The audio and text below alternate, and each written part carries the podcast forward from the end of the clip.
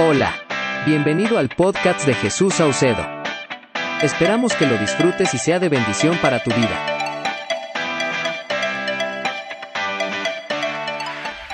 Lo que vamos a hablar hoy, seguro, de seguro vamos a matar algunas vacas sagradas que la iglesia las ha hecho sagradas. Yo voy a hablar de lo que dice la palabra de Dios. ¿sí? ¿Trajeron sus Biblias? ¿Por qué no la levantan? Si es que tiene su celular por ahí también y ahí está su Biblia. Sí, vamos a hacer una oración y quiero que repita conmigo. Yo no soy lo que la gente dice que soy. Yo no voy donde la gente dice que vaya. Y yo no hago lo que la gente dice que haga. Ahora quiero que tome impulso y fuerza y diga, yo soy lo que la Biblia dice que soy. Yo hago lo que la Biblia dice que hago. Y yo voy, vamos con ganas, yo voy a donde Dios dice que vaya. Ahí donde está, vamos a orar, Señor, te damos gracias por tu palabra, Padre. Te pedimos, Espíritu Santo, que seas tú hablando a nuestras vidas en este tiempo, Señor. Que tu palabra, Señor, nos ilumine, Señor, que tu palabra nos demuestre tu verdad, Señor. No necesitamos otro evangelio diferente, no necesitamos otra verdad, necesitamos tu verdad, Señor. Te pedimos, Señor, que tu palabra, Señor, se encarne en nosotros, la tengamos en nuestras bocas, Señor, en nuestros pensamientos y en nuestro corazón. En Cristo Jesús decimos amén. Mm, la Biblia habla mucho acerca de fariseos. Normalmente menciona a algunos fariseos. Eh, estos fariseos, ¿saben qué? Eran maestros de la ley. Habían tres sectas tres, sectas importantes. Eran los jebuseos, los fariseos y los herodianos en tiempos de Jesús.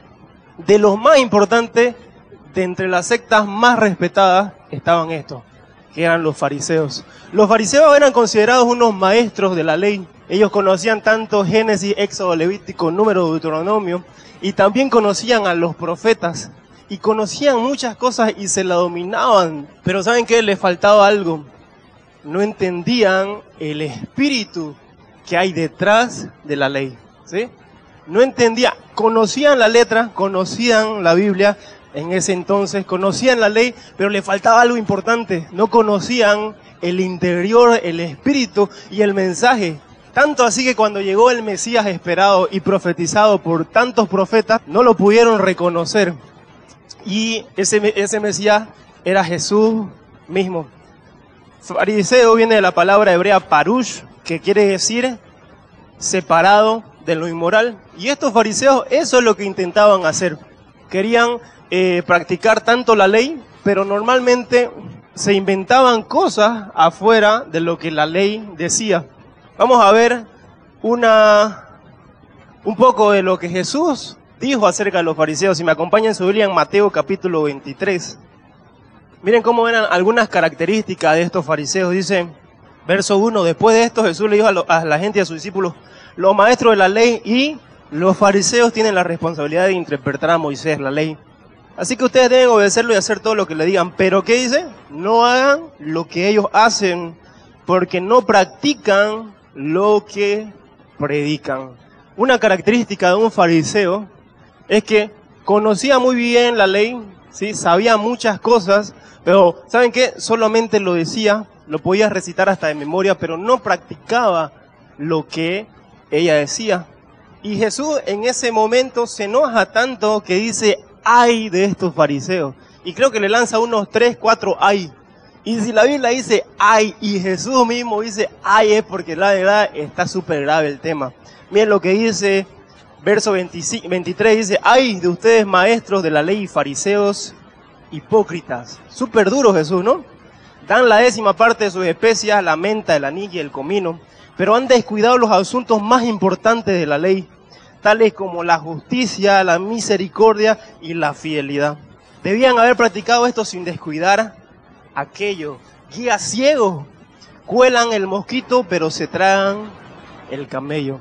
¿Saben qué? Estos fariseos eran gente que aparentaba muchas cosas, Quizás a la vista de todos ellos cumplían exactamente la ley. Es más, inventaron todo un libro, ¿sí? de un Mishnah, que hablaba acerca de un montón de tradiciones y costumbres de los máximos fariseos anteriores. Y ellos indicaban que si es que querías vos cumplir la ley, está bien, pero también cumplime el Mishnah. Cumplime el Mishnah porque es importante. Y saben que iglesia, nosotros no necesitamos ni un tipo de Mishnah. Lo único que nosotros necesitamos, ¿saben qué? Es la palabra de Dios. Nosotros como iglesia no necesitamos otro fundamento diferente a este. Nosotros tenemos la palabra, no necesitamos ni un libro de un mormón o de un ángel. No necesitamos ni un escrito de Elena White, no necesitamos ni un escrito de Russell, solamente necesitamos la Biblia. Yo pensé que se iba a emocionar por eso. Aquí en mi guion dice la gente se ovaciona, ¿ok? Le voy a decir otra vez, solamente necesitamos la Biblia. Le voy a dar otra oportunidad, solamente necesitamos la Biblia. Así eran estos maestros de la ley. Dice que les gustaba entregar cosas externamente, les gustaba llevar el comino, todas las cosas que se necesitaban, me imagino. Pero habían descuidar algo que era muy importante, que era lo interno. Verso 25 dice, ay de ustedes, maestros de la ley, fariseos, hipócritas, limpian el exterior del vaso y del plato, pero por dentro están llenos de robo y de desenfreno.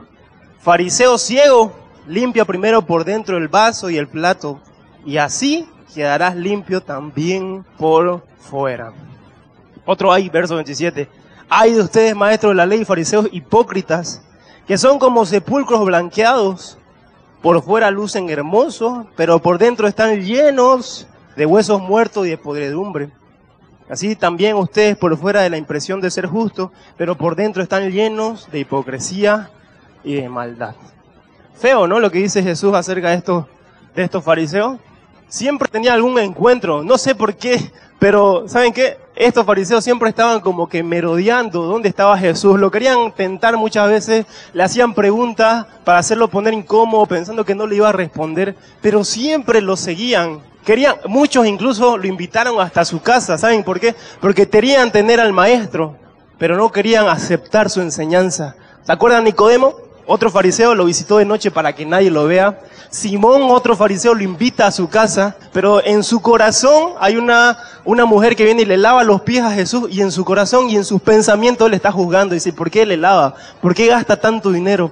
Y así estos fariseos querían tener la mejor reputación, querían estar con personas bien, ¿no? Personas nice. Y Jesús está ahí, el maestro de maestros, lo invitan a su casa, pero no entienden ni quieren agarrar su enseñanza. Juan el Bautista y Jesús los comparan con víbora. Dicen, ¿saben que ustedes son una generación de víboras? Feo, ¿no? Me ponía a pensar, ¿y por qué no lo compara con zorro? ¿Por qué no lo compara con, no sé, con lagarto? Pero una de las características que tienen las víboras, ¿saben qué? Es que son sutiles, son sigilosas. Tienen una habilidad impresionante para camuflarse. Se pueden camuflar, no sé, en algún árbol, en medio de la tierra, en medio de las piedras. Y otra de sus características es que de su boca, ¿sí? Tienen uno de los venenos más letales. ¿Saben qué? Estos fariseos no se han muerto. O sea, quizás la secta no está, pero existen fariseos modernos ahora. Existen fariseos ahora en nuestro tiempo y lo estoy viendo, no, mentira. Pero existen fariseos ahora en nuestro tiempo. Ahorita vamos a ver tres puntos, o cuatro puntos, no recuerdo, de cómo son estos fariseos. Vamos a tener un tiempo con Dios y vamos a decirle, Señor, te pido perdón. Yo no quiero aparentar más nada. Señor, ya no quiero solamente que la gente me tenga en buen lugar, pero en mi corazón y todo mi interior está desecho. Soy como un, sepulcro blanqueado, ¿no? O sea, debe estar pintadito por fuera, súper bien, pero por dentro ya estar con gusano, no sé, todo sucio. Y así eran estos fariseos. ¿Saben qué? Otra característica que tenían estos fariseos es que se creían perfectos. Acompáñame a una historia en Lucas, capítulo 18. Jesús está contando una historia dice, verso 10, dice, dos hombres subieron al templo a orar. Uno era fariseo y el otro era recaudador de impuestos. Uno era un conocedor de la ley, sabía toda la ley, era respetado. Es más, la gente hasta quería formar parte de los fariseos.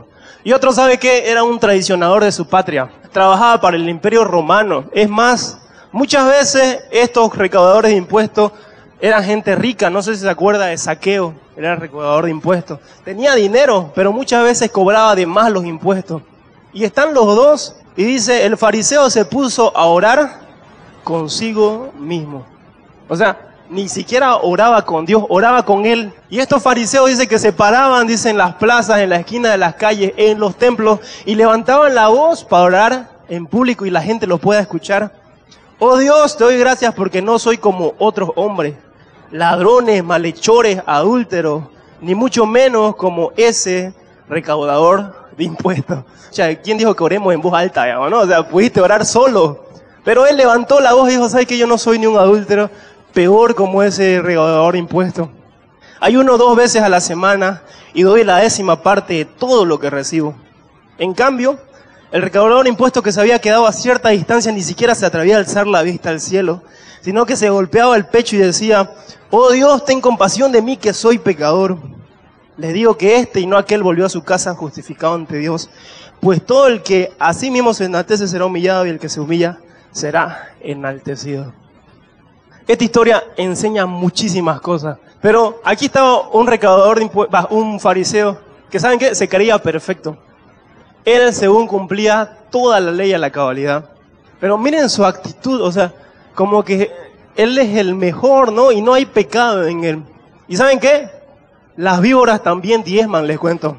¿Saben qué? Las víboras oran, y oran fuerte muchas veces, y levantan su voz. Las víboras vienen a todas las reuniones muchas veces, y diezman, y, y oran, y cumplen con toda la ley muchas veces las víboras pero le falta algo en su interior, que es humillarse y reconocer a Dios como el Señor y Salvador de su vida. ¿Se acuerdan la historia que vimos la anterior vez? Están otra vez algunos fariseos y maestros de la ley, dice que venga una mujer adúltera. No sé cómo rayos la encontraron, pero la encontraron con las manos en la masa. En el mismo momento dice que la trajeron a Jesús, la pusieron a sus pies y eran, ¿saben qué? Eran fariseos. En su mano tenían una Biblia, la ley y en su otra mano tenían una piedra. Y así es el fariseo, no tiene nunca misericordia. Es tan sutil que te menciona muchas veces cosas de acuerdo a la ley. Esta mujer, de acuerdo a la ley, tenía que morir. Pero ¿saben qué? Lord Misericordia aparece. El Señor Misericordia. Dios más misericordioso, el Padre eterno, amoroso aparece y rescata a esa mujer, ¿no? Yo no sé qué tanto habrá impresionado a estos fariseos. Muchos dicen que posiblemente estaría en el templo y su dedo pasó el, el asfalto, digamos, ¿no? El cemento. Otros dicen, hay muchas teorías, que escribió los pecados.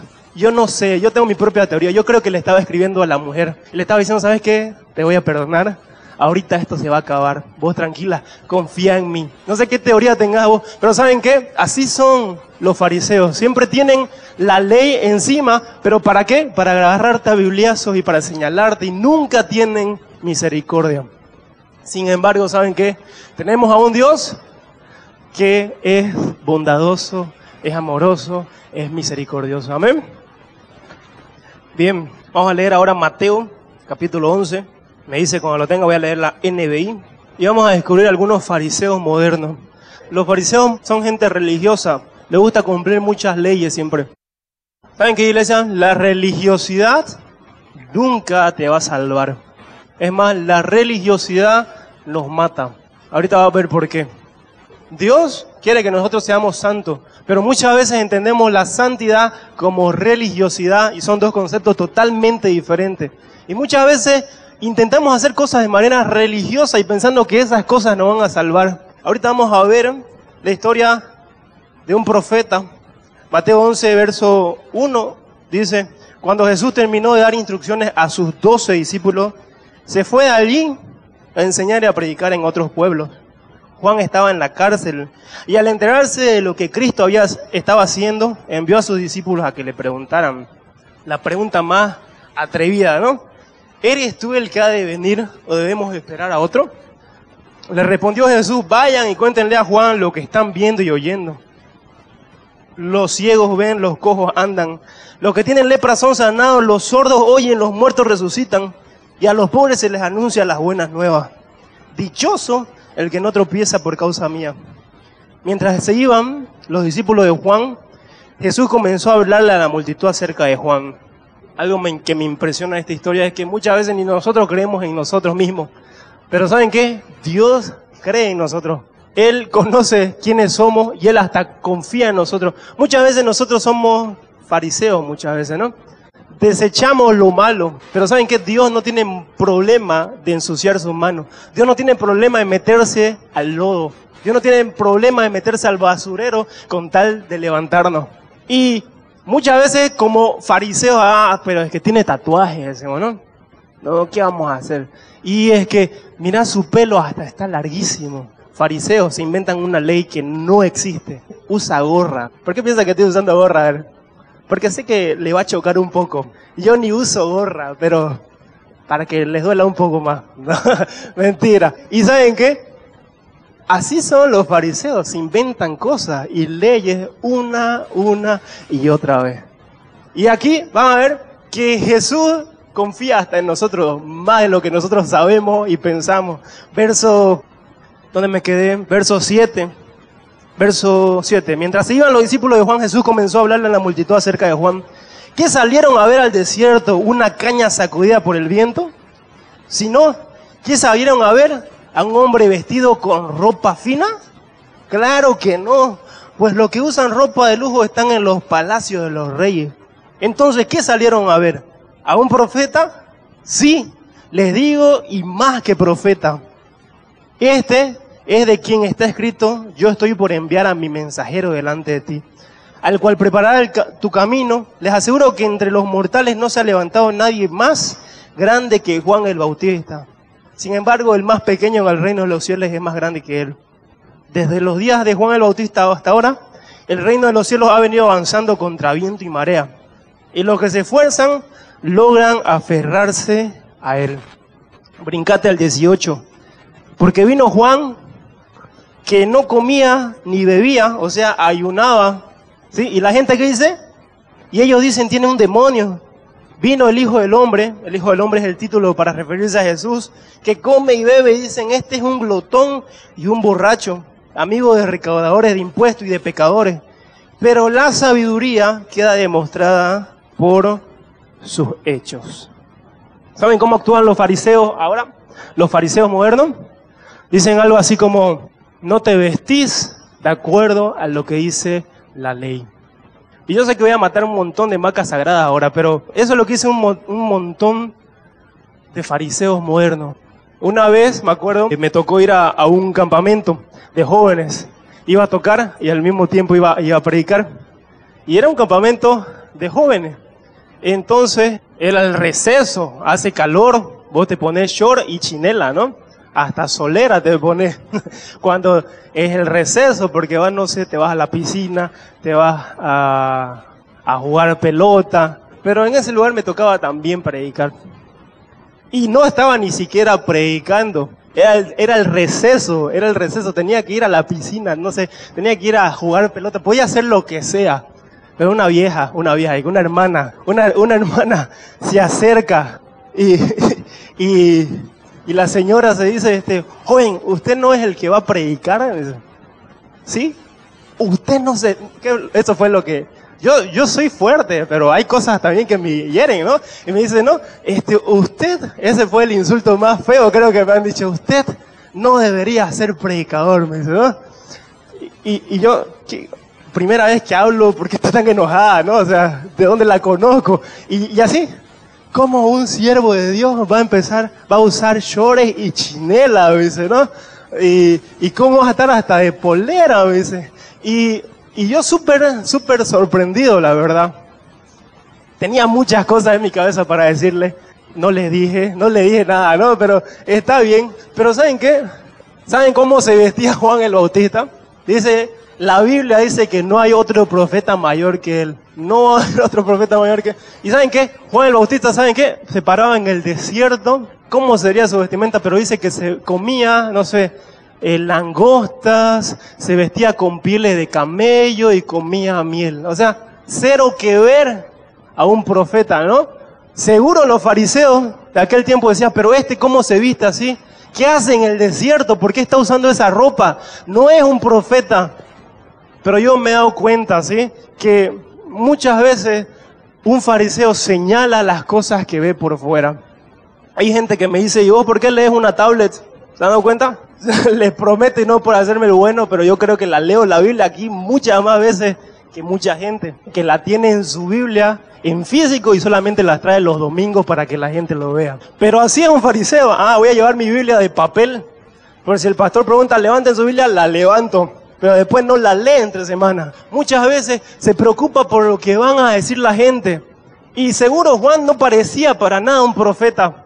Pero ¿saben qué? No va a haber otro mejor que Juan. Jesús mismo dijo, este es el que me está, está haciendo como que una introducción para mi llegada. No va a haber mejor profeta que Juan. Primera de Pedro 3 dice, no se interesen tanto por la belleza externa, los peinados extravagantes, las joyas costosas o la ropa elegante en cambio, vístanse con la belleza interior, la que no se desvanece, la belleza de un espíritu tierno y sereno, que es tan precioso a los ojos de Dios. ¿Saben que estos fariseos tenían un Mishnah, que es lo que le contaba? En ese Mishnah habían cosas bien buenas, pero también habían tradiciones judías, muchísimas reglas, la verdad. Era un libro de reglas para todos, para todos los fariseos, para todas las personas que ellos consideraban aptos que se junten a ellos. Y, y habían cosas así como estas. Ahorita ya no es tan normal, pero saben que en tiempos anteriores la gente decía, si te vestís de negro, pues sos el diablo, ¿no? Si es que usas el color negro, pues no hay algo raro con vos. Es más, mucha gente decía, pues no puedes pararte en un púlpito y predicar sin corbata. Ustedes son muy chicos para conocer esa historia, ¿no? Pero sí, así era la iglesia. Te ponía un montón de reglas que la Biblia la verdad no te las dice. La Biblia te dice, ¿sabes qué? Vestite decorosamente. Vestite, es más, ¿sabes qué? Olvídate eso que tu interior sea hermoso. Lo externo no me interesa. Es más, ¿se acuerdan? Iba Samuel a la casa de David y, Dios mismo le dice, ¿sabes qué? No me importan las apariencias. Lo que yo miro va a ser su corazón. Y así de Dios no va a cambiar, no cambia su manera de pensar. Entonces, amada iglesia, que nuestra belleza no sea lo externo, ¿sí? No hay el peinado santo, ¿no? O sea, peinados para un lado, ¿no? Si es que quieren la la reina Valera. No, no hay un peinado santo, ¿sí? Peínate como querrá, sí, que sea decoroso. Pero a Dios lo que le interesa es tu corazón. ¿Ven? ¿Saben qué dicen los fariseos? Dicen, no te comportás como te tenés que comportar. Miren lo que decían de Juan el Bautista. Porque vino Juan que no comía ni bebía. En otra versión dice, y ayunaba. ¿Y qué decía la gente? Tiene un demonio. Pobrecito. O sea, hacía cosas para estar más en comunión con Dios, pero la gente decía, ucha, este está loco, no hace cosas raras, se viste raro, no actúa como tiene que actuar. Pero vino, vino el Hijo del Hombre, que come y bebe, dicen, este es un glotón y un borracho, amigo de recaudadores de impuestos y de pecadores. Pero la sabiduría queda demostrada por sus hechos. Ser hijo de pastor es una bendición, pero a veces es difícil y feo. Por el hecho mismo de que siempre estás como que en una vitrina. Y yo desde que soy niño casi, ¿no? Más adolescente, mis padres siempre estaban en el liderazgo. Hasta que ahora ya es pastor. Pero siempre como que hemos estado como, nosotros como hermanos, hemos estado como que siempre cuidándonos o siempre expuestos a algo de que, ay, el hijo del pastor, el hijo del líder, mira, y cómo hace, y cómo esto hace, y esto, y esto, y hoy, y un montón de cosas. Pero ¿saben qué? El que determina cómo debemos de comportarnos es la Biblia, no un mishnah de cosas y, y reglas. Miren cómo eran estos fariseos. Dice que Jesús estaba en su entrada triunfal. Estaba ya con un pollino, con un burrito, y estaba entrando, y los fariseos siempre lo seguían de, cerca, ¿no? Lucas 19:30 dice, a medida que avanzaba la gente tendía sus mantos sobre el camino. Al acercarse a él, a la bajada del monte de los olivos, todos sus discípulos entusiasmaron y comenzaron a alabar a Dios por tantos milagros que había visto. Gritaban, bendito el rey que viene en el nombre del Señor, paz en el cielo y gloria en las alturas. Y aquí aparecen los fariseos, dice, algunos de los fariseos que estaban entre la gente le reclamaron a Jesús maestro, reprende a tus discípulos. Pero él le respondió, le aseguro que si ellos se callan, gritarán las piedras. Hay muchas cosas que como cristiano a la gente le va a parecer locura. Imagínate que viene una persona cristiana, nueva, perdón, no conoció nunca, nadie le habló y viene y ¿por qué rayos levantan la mano? ¿no? ¿Y, por qué se cae? O sea, ¿y por qué oran? ¿Y por qué cierran su ojo? Pero eso es lo que le incomodaba a estos fariseos. ¿Por qué tus discípulos están cantando y gritan y se emocionan? Eso le dicen. Pero Jesús dice, si es que ellos se callan, ¿sí? las piedras van a empezar a hablar. Y a mí me encantaría que así sean las reuniones, una reunión donde tengas una libertad para alabar a Dios, que te mire el que te mire, o sea, vos gritás, alzás tus manos, saltás. ¿Por qué? Porque está entrando el Rey de Reyes. Porque el Rey de Reyes y su presencia, y hemos visto un montón de milagros y cosas que Él ha hecho en nuestras vidas y en nuestra iglesia. Y los fariseos siempre te van a decir, wow, este sabe que no se comporta como un cristiano su lenguaje, ¿no?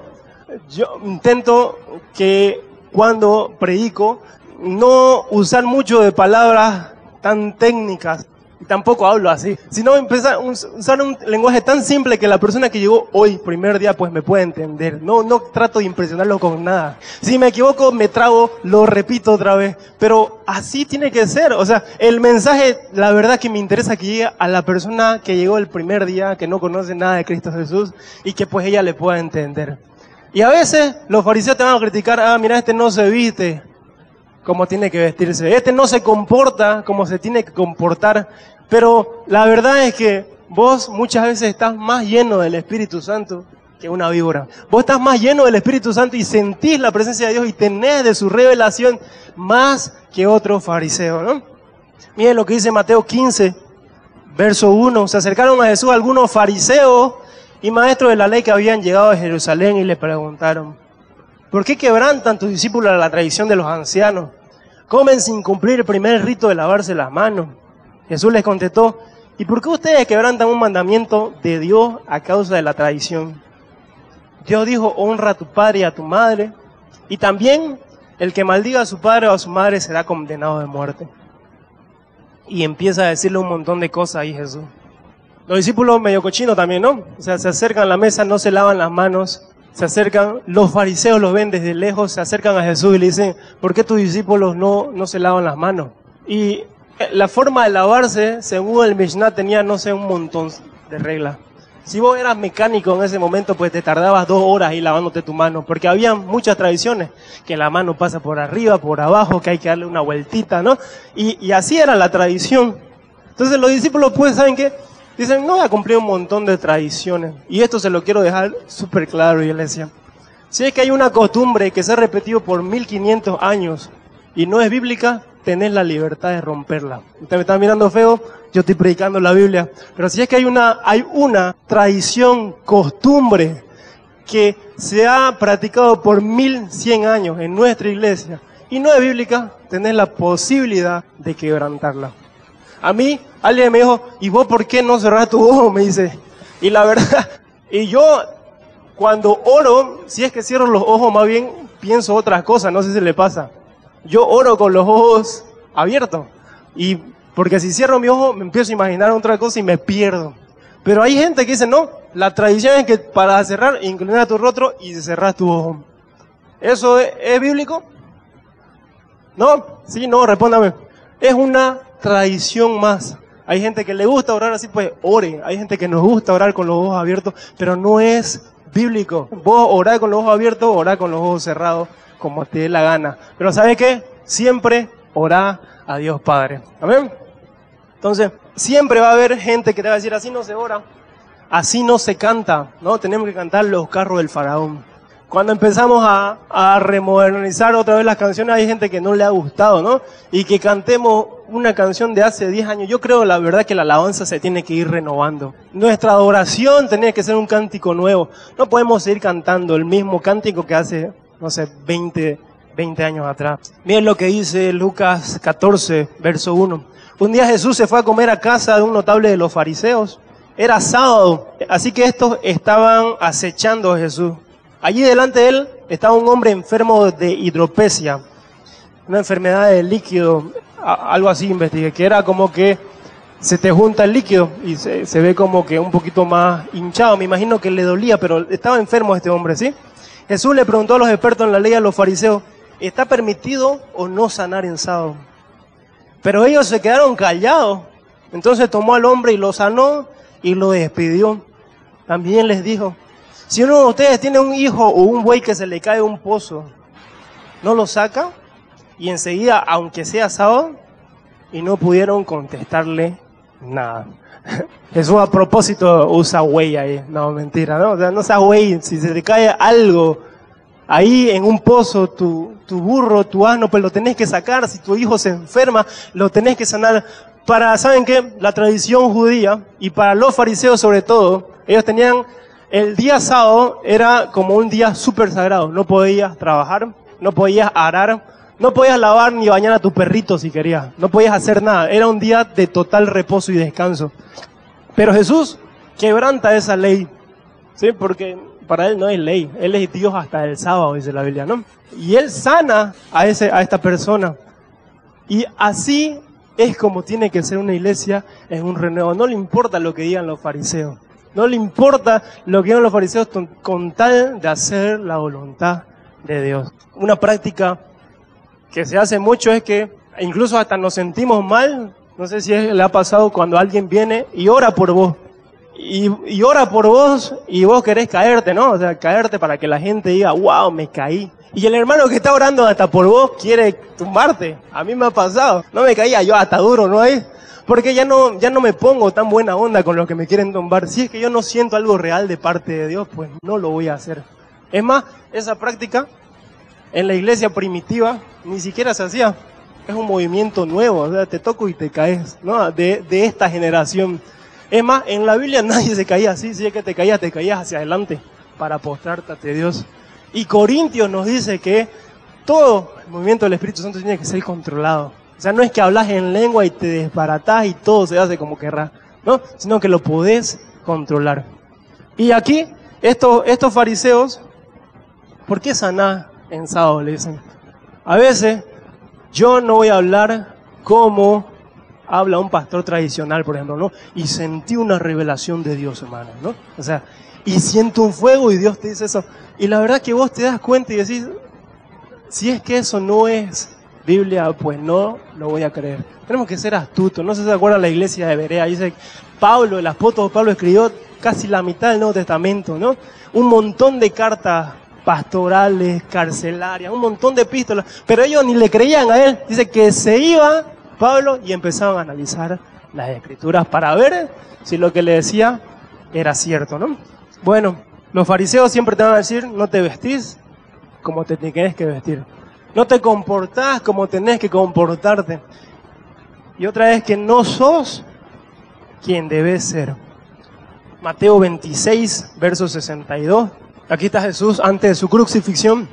Y están muchas personas. Y uno de ellos es el sumo sacerdote.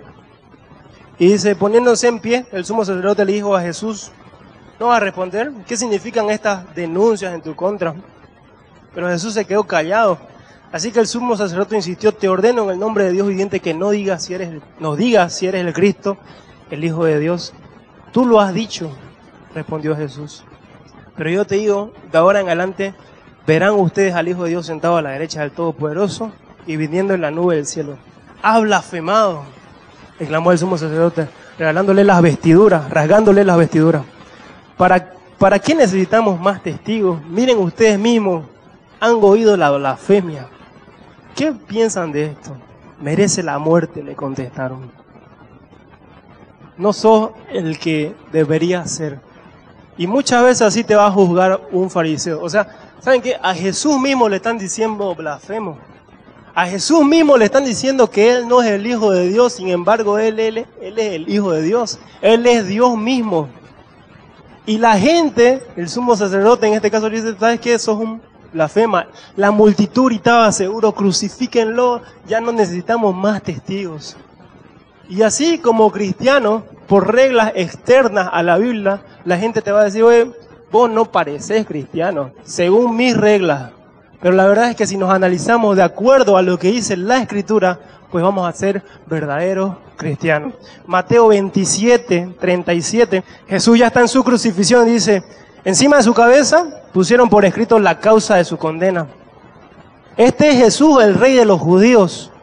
Con él crucificaron a dos bandidos, uno a su derecha y otro a su izquierda. Los que pasaban meneaban la cabeza y blasfemaban contra él.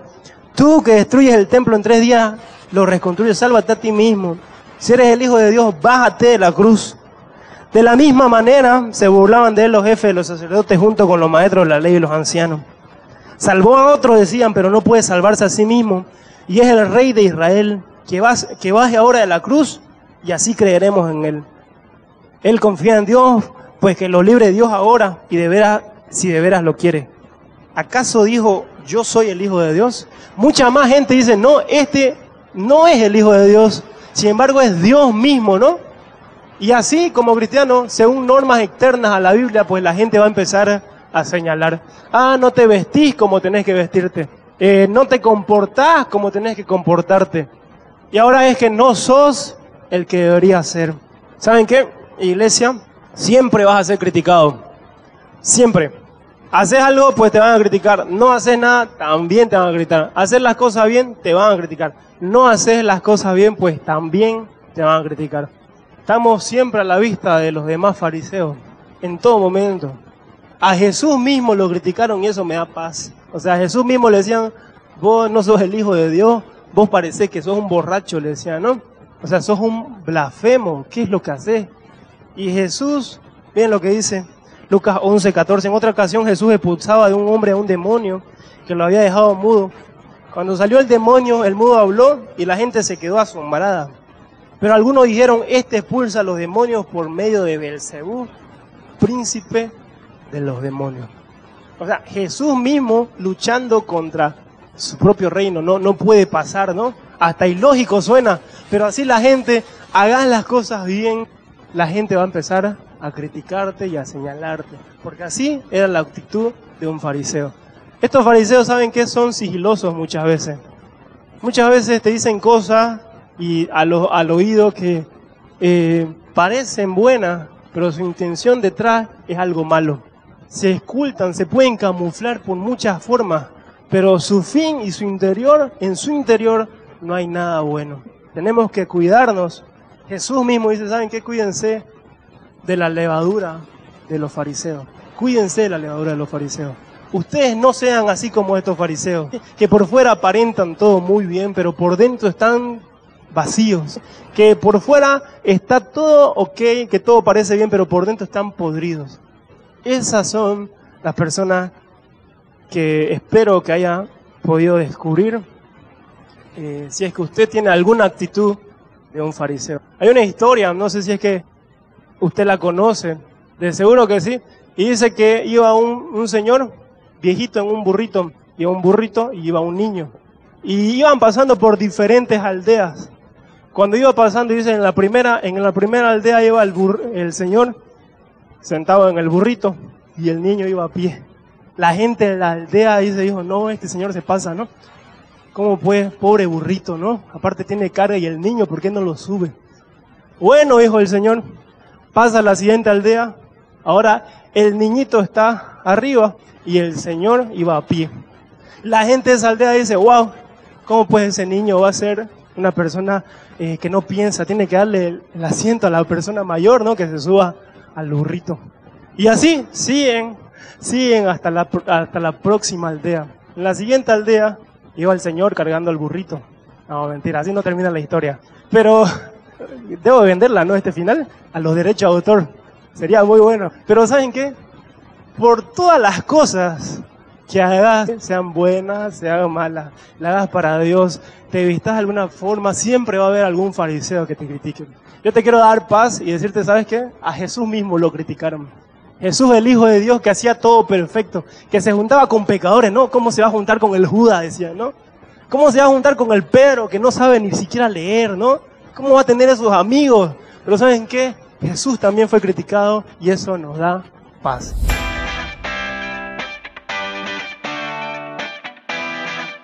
Esperamos que este mensaje haya sido de bendición para tu vida. Recuerda suscribirte y compartirlo con todos tus amigos.